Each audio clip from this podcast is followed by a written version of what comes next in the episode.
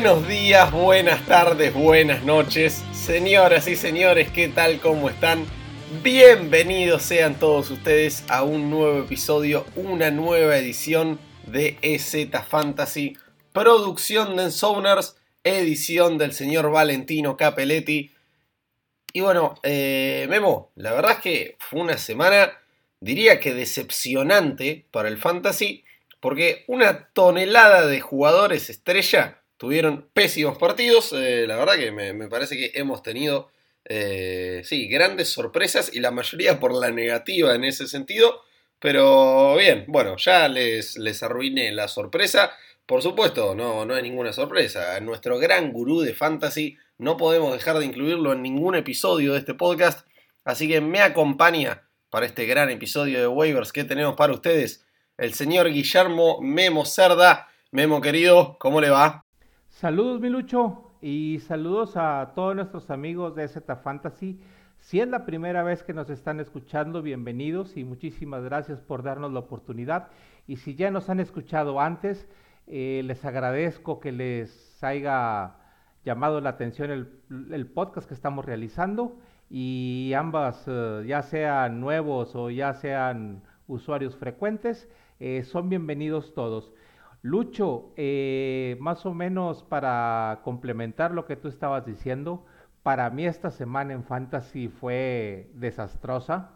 ¿sí? Eh, por un lado los descansos y por otro lado, te pongo un ejemplo, tengo mis ligas repletas de Antonios Gibson y me fue fatal esta semana. Sí, o sea, me, me dieron de palos por todos lados y esta semana queda para olvidarse, ¿verdad? Y la siguiente semana esperemos que sea mejor. Déjame arrancar, Lucho. Eh, primero que nada, te voy, a, te voy a platicar eh, de los descansos que se vienen ahora en la semana 7, ¿sí? Y son, esta es una semana mortal para el fantasy. Si esta semana fue, en la que viene es todavía más, ¿sí? Es la semana en donde más descansos hay de las semanas de descanso, ¿sí? Eh, los equipos que descansan son equipos que aportan muchos jugadores a, las alineaciones de fantasy. Te platico, es eh, descansa el equipo de Buffalo, descansa el equipo de Dallas, descansa Minnesota, descansa Pittsburgh, descansa los cargadores de Los Ángeles y descansa los jaguares de Jacksonville como te decía, son los seis equipos, son equipos que aportan muchos jugadores de fantasy. Entonces, esta semana siento que pudiera ser la más complicada para armar nuestras alineaciones. Sí, la verdad que sí. Eh, a ver, para sumarme a, lo que decías, sí, yo creo que las, las tres figuritas más repetidas que tengo y que más me perjudicaron esta semana son Antonio Gibson, como bien dijiste, eh, después el señor Justin Herbert y Karim Hunt, que la verdad que confiaba en él en ausencia de Nick Chubb y bueno, por demás decepcionante lo suyo. Y coincido plenamente con lo que decís, mi esta va a ser una semana por demás complicada. Eh, sí, eh, a medida que, ibas mencionando esos equipos, ya me, iba espantando de, cómo se supone que solucione eh, mis, mis distintos equipos para esta semana. Pero bueno, eso es justamente lo, con lo que los venimos a ayudar en este episodio. Así que Memo, si te parece, vamos derechito para adelante. ¿Qué soluciones tenemos en las waivers en quarterback para esta difícil semana 7? Bueno, tanto en quarterback como en las demás posiciones, Lucho, esta semana hay poco material para waivers. Es eh, de esas semanas que en los años anteriores que hemos, los que ya tenemos varios años jugando fantasy, estas semanas son normales, ¿sí? No todas las semanas eh, están llenas de posibilidades de waivers, ¿sí? Eh, las posibilidades de waivers se abren por eh, que le dieron la titularidad a algún jugador o que se la dieron por cuestiones de, que se lesionó otro y las lesiones ya se vinieron dando y esta semana se dio menos, ¿sí? Esta semana hay poco material de waivers, pero por ejemplo en la posición de coreback, Lucho, sí hay uno que, me llama mucho la atención, sí es Tua Taigo Bailoa, sí, del equipo de los Miami Dolphins. está en un 73% de ligas disponibles, hay mucha disponibilidad y Tua viene regresando de una lesión, ¿sí? Si bien es cierto que perdieron ahora con los Jaguares de Jacksonville, eh, no tuvo un mal juego, ¿sí? Tuvo 33 eh, completos de 47 oportunidades, ¿sí? Dio, nos dio 329 yardas, dos pases de touchdown y un acarreo para 3 yardas. En total, Lucho nos dio 22.36 puntos fantasy, ¿sí? Que no es, eh, la verdad que no es tan malo. Sí, eh, es, en la segunda semana se lesiona y la primera semana que él juega eh, nos da 17.18 puntos fantasy. Entonces van contra el equipo de Atlanta. Entonces el equipo de Atlanta se presta para que le, le hagan el juego aéreo. Entonces esta semana Tua puede ser una buena opción para levantar en waivers para que si tienen ahí eh, corebacks eh, que les descansan, si lo pudieran tomar como opción. Interesante la recomendación, Memo, y sin duda hay argumentos para justificarla, porque, a ver, Atlanta es la cuarta defensiva que más puntos permite por juego a quarterbacks, permiten más de 22 eh, de promedio en lo que va de la temporada. Y, sí, la verdad que los, los 20 puntos que, mencionaste de Tua en Fantasy la semana pasada eh, son más que aceptables. Si nuestro quarterback nos da 20 puntos en una semana de Fantasy, la verdad es que no tenemos demasiado para quejarnos. Pero me veo obligado a preguntarte, Memo, por más favorable que pueda llegar a ser el matchup. Es cierto, en fantasy no es un mal partido. Pero en lo que respecta al fútbol americano, a las victorias y derrotas, la verdad es que Tua no jugó muy bien, de hecho jugó bastante mal. Eh, confiamos en que pueda tener un mejor rendimiento y que no sea simplemente bueno, que, no sean simplemente los, puntos de fantasy los que maquillen su actuación y que en efecto pueda deslumbrar ante, ante esta pobre defensiva de Atlanta? Mira, Lucho, eh, en fantasy no siempre concuerdan buenos juegos de fantasy con buenos juegos eh, en la cancha. Sí, te voy a poner un ejemplo, Jalen Hurst. Jalen Hurst en las seis semanas que llevamos de temporada no ha bajado de 20 puntos. Sí, ha sido bastante consistente en fantasy. Eh, sí, por la carrera, o sea, eso es eh, resultado de sus acarreos y los pases que, él ha realizado. Pero en fantasy es del, es del top 10 de los corebacks eh, que están dando puntos fantasy, pero en la cancha no lo es. En la cancha Jalen Hurst ha dejado bastante a desear. Inclusive ya se escuchan voces que buscan a Garner Minshew que entrar en su lugar, pero en fantasy ha sido una muy buena opción, te digo, es eh, top 10. Sí, ahorita deben andar por ahí del lugar 6 u 8 en puntos fantasy por los corebacks, sí, pero en la cancha, en la cancha ese buen resultado no se, no se, no se ha hecho evidente. Fabuloso, entonces confiaremos en tú. ¿Qué, ¿Qué, otra recomendación tenemos preparada? Mira, Lucho, te voy a dar eh, otra recomendación. Eh, ahora nos vamos eh, por el lado de los, corredores. Esta recomendación, Lucho, es eh, más que nada no por el desempeño, sino por las necesidades. Ernest Johnson, del equipo de Cleveland, está en un 84% de disponibilidad en ligas. De Ernest Johnson no ha jugado en sí en toda la temporada, pero vale la pena voltearlo a ver por el hecho de que la semana anterior se lesiona Nick Chop y esta semana se nos lastima Karim Hunt. ¿sí? El equipo de Cleveland ahorita no tiene corredores disponibles. No todavía no hay una información concreta acerca de si regresa Nick Chop. ¿sí? Karim Hunt ya está en IR, ¿sí? él es seguro que va a estar tres semanas fuera, pero Nick Chop todavía no se sabe. Pudiera ser que estuviera fuera todavía una semana más.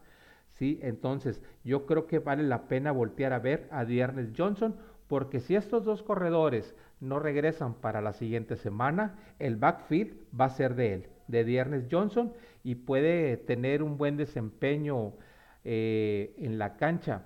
Sí, hay que recordar que Baker Mayfield tiene ahí problemas en un hombro, entonces eh, no se pueden apoyar totalmente en el juego aéreo los Cleveland Browns. Entonces, como decíamos, si Karim Hunt y Nick Chop no van a estar presentes, Dearness Johnson va a tener mucha participación. Sí, Memo, la verdad que me parece una recomendación, sí, obligatoria para considerar. Eh, independientemente del rendimiento que pueda mostrar este hombre, sabemos el, valor que tiene el volumen por sí solo en, los corredores en fantasy.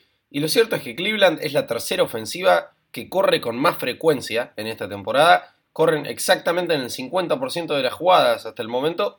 Y, bueno, como bien dijiste, con un Baker lastimado que parece incluso que, podría no jugar el, siguiente partido, está en duda él.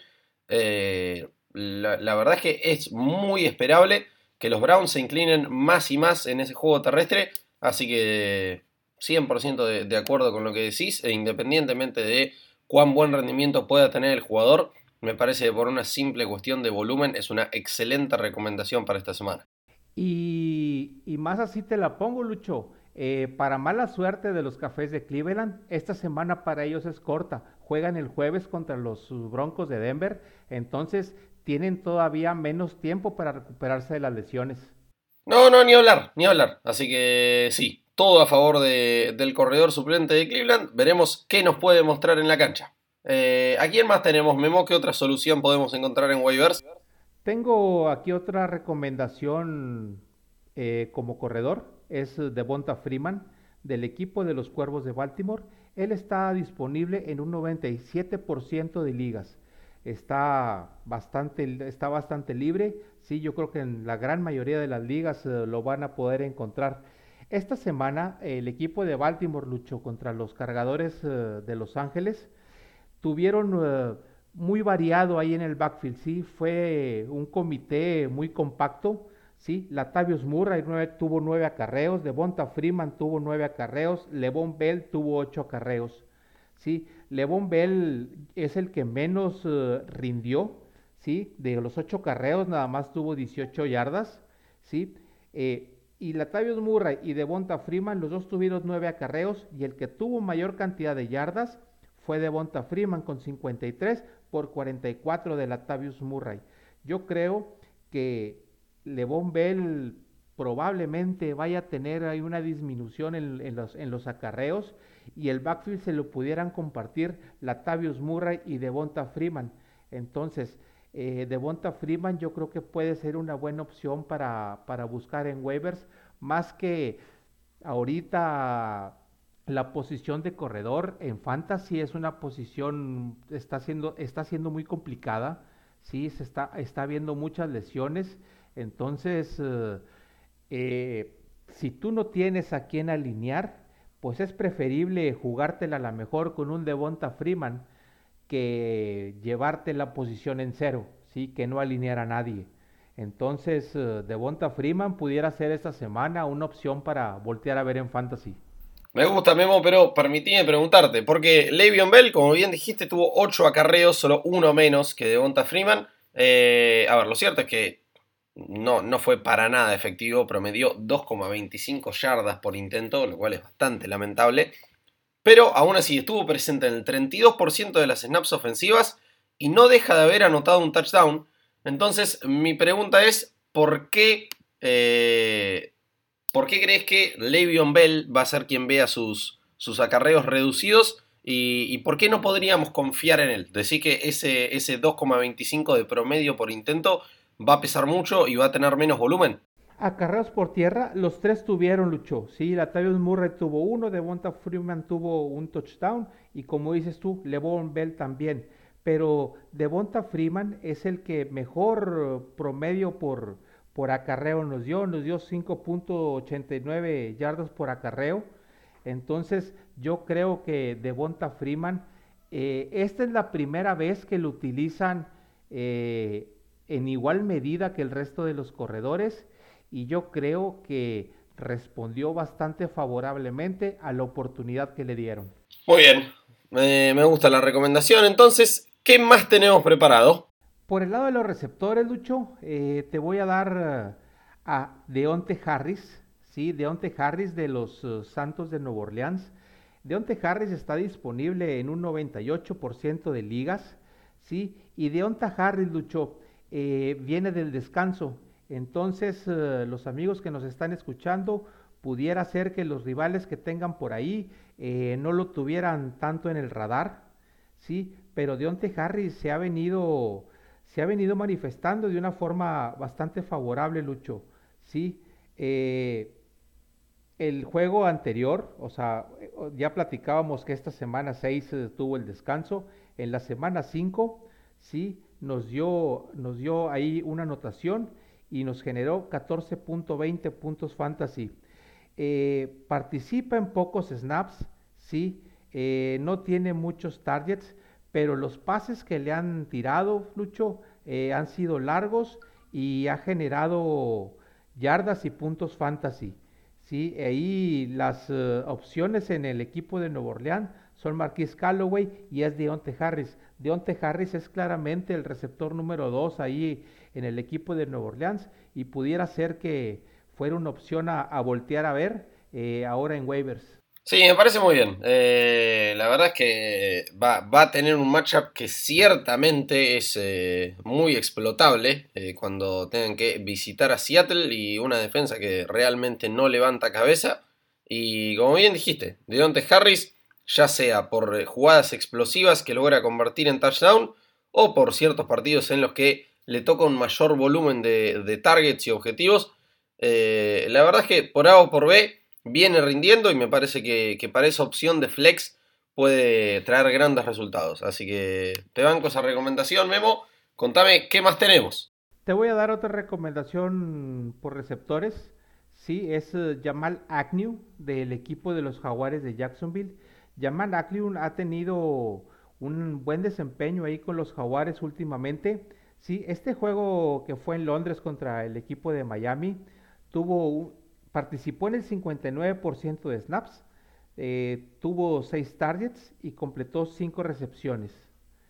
Sí, eh, nos dio 78 yardas y generó 12.80 puntos fantasy. La semana anterior contra Tennessee ya nos había dado 10.90 puntos fantasy. ¿Por qué viene Jamal Agnew de repente a escena? Viene Jamal Agnew porque se se lesiona DJ Shark, ¿sí? Entonces el puesto de receptor 2, claro, queda ahí vacante. Muchos pudimos ver su puesto que iba a ser ocupado por, por Levisca Chenault, pero el que se ha quedado con el puesto de wide receiver 2 es Jamal Agnew.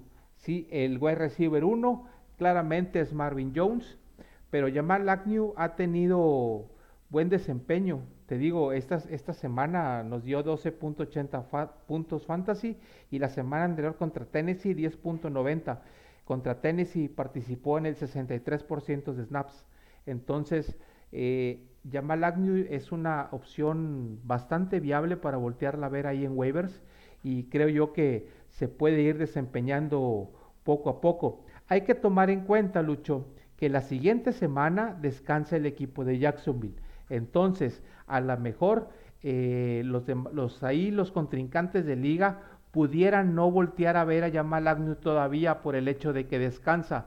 Entonces, si tú checas tus descansos y a lo mejor en la semana 8 pudieras batallar, te pudieras ir adelantando y ir un paso adelante y tomar a Jamal Agnew. Impecable, Memo, bien. Eh, poniendo un, poco el ojo en el futuro, eh, siempre un, paso adelante hay que estar. Porque sí, lo cierto es que Jacksonville descansa en esta semana. Pero, a ver, acabo de, decir lo mismo respecto de, New Orleans y se mantiene para Jacksonville. En semana 8 van a estar visitando a Seattle. Eh, un partido por demás favorable para los wide receivers. Así que, sí, todo lo que dijiste es cierto, Memo. Me gusta la recomendación, me sumo a eso, me gusta eh, ser previsor. vamos con la siguiente. Te voy a dar otra recomendación como receptor. Eh, pues Watkins, del equipo de las Águilas de Filadelfia. Pues Watkins está disponible en un 94% de ligas. ¿sí? Pues Watkins eh, claramente se, ha, se, ya se ha puesto como el wide receiver 2 en el equipo de las Águilas de Filadelfia. ¿sí? Yo Eh, este juego contra Tampa Bay tiene el 77% de snaps, el anterior contra Carolina el 82%. Wes, Watkins le ha ganado el puesto como wide receiver 2 a Jalen Rigor ahí en, las, en el equipo de Filadelfia. Entonces, e inclusive este partido contra Tampa tuvo más targets y más recepciones que Devonta Smith. Sí, Wes Watkins eh, de 5 targets eh, completó 3 pases y Devonta Smith de 4 targets completa 2. Sí, de hecho, Wes Watkins este partido contra, contra Tampa Bay genera 9.40 puntos fantasy y Devonta Smith solamente 5. Sí, yo creo que Wes Watkins está se está haciendo ahí de un rol en el equipo de las Águilas de Filadelfia y yo creo que puede tener eh, eh, actuaciones más destacadas ahora en el futuro y más, eh, y más en el equipo de Filadelfia que están las jugadas de pase están en un porcentaje muy por encima de las jugadas por tierra. Entonces, pues Watkins siento yo que puede ser una opción a voltear a ver, a ir a tenerlo ahí en tu equipo, a lo mejor en tu banca y ver cómo se va desarrollando en el equipo de Filadelfia. Me gusta, Memo, porque la verdad que, bueno, estabas mencionando hace un ratito al señor Jalen Hurts y lo cierto es que por más que a Filadelfia no se le estén dando los mejores resultados a nivel deportivo, eh, en Fantasy la verdad es que rinden, eh, esa ofensiva presenta números para lo que nos importa a nosotros en este podcast y sí, el, el matchup me parece que, que es favorable, me parece que es una gran opción y bueno, la verdad es que se se distribuye bastante el, balón ahí y, creo que sí, que, va a ser una, una gran opción, que, va a reportar puntos, que va a terminar siendo una inversión favorable en estas waivers. ¿Quién es el siguiente jugador a considerar? El siguiente jugador a considerar, Lucho, es eh, el ala cerrada Pat Fryermuth, ¿sí? del equipo de los acereros de Pittsburgh. Este ala cerrada, Pat Fryermuth, está disponible en un 78%. Sí, eh, ha tenido relevancia cada vez más el novato ala cerrada de los aceleros de Pittsburgh. Este juego contra Seattle Lucho eh, hizo 7 recepciones de 7 targets disponibles, se fue perfecto ahí en ese rubro y para 58 yardas nos generó 12.80 puntos fantasy. Que una ala cerrada, Lucho, te genere 12.80 puntos fantasy sin una anotación no es muy común, ¿sí? Y yo creo que es algo que vale la pena voltear a ver, ¿sí? Eric Ibron tuvo solamente dos targets, ¿sí? Hizo una anotación, curiosamente no fue por aire, sino fue por tierra la anotación de Eric Ibron, pero Pyre Fairmouth eh, se ha convertido poco a poco en en el ala cerrada, pudiéramos decirlo, titular, ahí en el equipo de los acereros de Pittsburgh. Te repito, o sea, 12.80 puntos fantasy sin la necesidad de un touchdown son muy buenos puntos. Imagínate tú que hubiera tenido una anotación por aire, te llega casi a los 20 puntos. ¿Sí? También el mismo caso que con Jamal Agnew la siguiente semana descansa Pittsburgh, ¿sí? Entonces, los rivales ahí de ligas, ¿verdad? Que, con, el que compartimos nuestras ligas fantasy, pudieran no voltearlo a ver. Entonces, tú pudieras checar cómo están tus descansos ahí en la semana, en la semana número 8. Entonces, te pudieras adelantar a tener esta ala cerrada. Yo creo que este ala cerrada va a tener eh, una segunda mitad de temporada muy buena. ¿sí? Eh, esta, de por sí ya la posición de ala cerrada es muy complicada. ¿sí? Es, eh, es difícil encontrar jugadores que nos generen puntos fantasy. La mayoría de los alas cerradas son muy dependientes de los touchdowns.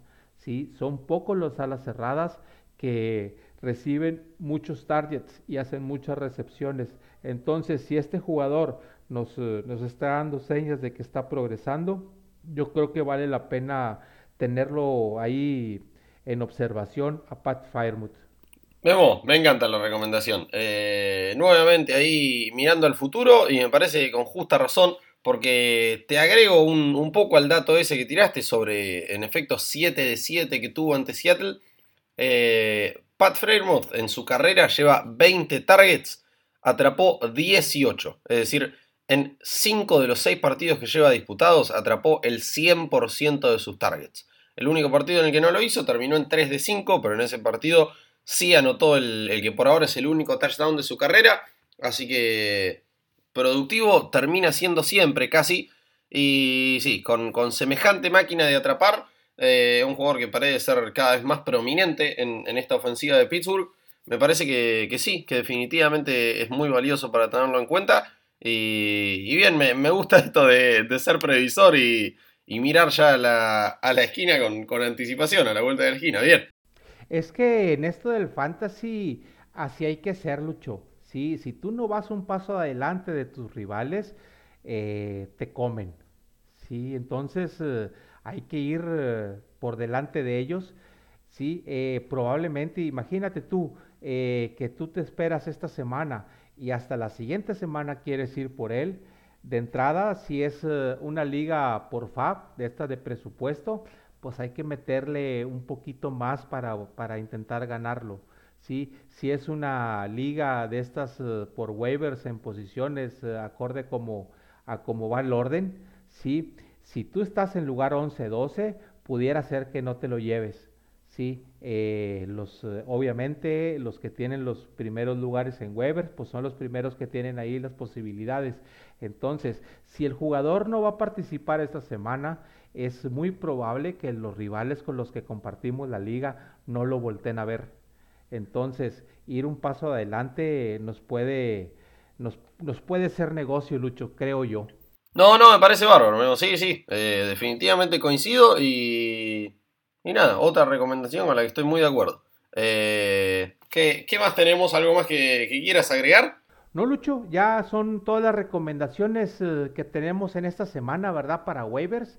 Eh, desearles suerte ahí en sus ligas a todos nuestros amigos que nos están haciendo el favor de escucharnos. Y, y qué más, eh, a los eh, invitarlos a, si no les está yendo bien en sus ligas de fantasy, no se desanimen. Sí, todavía la temporada no llegamos ni a la mitad, ¿verdad? De la temporada fantasy y todavía hay tiempo de recuperarse. ¿Sí? Es cosa de ponerle ahí un poquito más de atención, ¿verdad? Pudiera ser que en nuestros primeros encuentros eh, nos hayan tocado los rivales más complicados y pudiera ser que el, el, resto de la temporada se pusiera un poquito más de modo para poder eh, sacar resultados. Y si no les está yendo bien, no sean de esos participantes que abandonan sus equipos, ¿sí? No, no echen a perder eh, las ligas de fantasy por ese por ese hecho, ¿sí? Eh, ya le entramos a esto y hay que terminarlo, ¿sí? Hay que seguir participando y no abandonar ligas. No, no, totalmente de acuerdo, sí. Eh, no, no, no hay nada peor que cuando pasa eso, la verdad que termina siendo menos divertido para todos. Así que eso, eh, todavía, todavía es muy joven la temporada, salvo que, que hayan comenzado 0-6 eh, toda temporada tiene solución, toda temporada tiene respuesta. Y aún con un comienzo 0-6, la verdad es que no es imposible soñar con la clasificación. Así que esperemos que les sirvan estas recomendaciones. Eh, y si necesitan más de cara a, lo que va a ser esta nueva semana de Fantasy, tendremos en dos días ya el episodio de Startem Sitem con todas las recomendaciones para esta nueva semana. Y por supuesto, Memo, todos los sábados estaremos en nuestro canal de Twitch por la noche, eh, analizando y, ayudando de último minuto a, todo aquel que se encuentre desesperado por alguna lesión de último minuto o cualquier novedad que podamos llegar a tener en esta liga frenética. Así que, Memo, nuevamente muchísimas gracias por estar con nosotros y eh, eso, eh, algo más que quieras comentar antes de despedirnos. No, es todo, Lucho una vez más eh, agradecerles a nuestros amigos que nos hacen el favor de escucharnos y desearles suertes esta semana en sus ligas de fantasy. Y es todo de mi parte, me despido y suerte a todos. Fabuloso, entonces vayan a seguirnos en todas nuestras redes sociales, arroba ensoners en Twitter, ensoners.ok, tanto en Facebook como en Instagram. Visiten nuestro canal de Twitch, eh, Ensoners. Y muy bien, producción de Ensoners, edición del señor Valentino Capelletti. Muchísimas gracias a todos por escucharnos hasta acá. Nos reencontraremos para el próximo episodio. Abrazo grande para todos y suerte en esta Waiver Wire. Nos vemos para el próximo episodio. Chau, chau.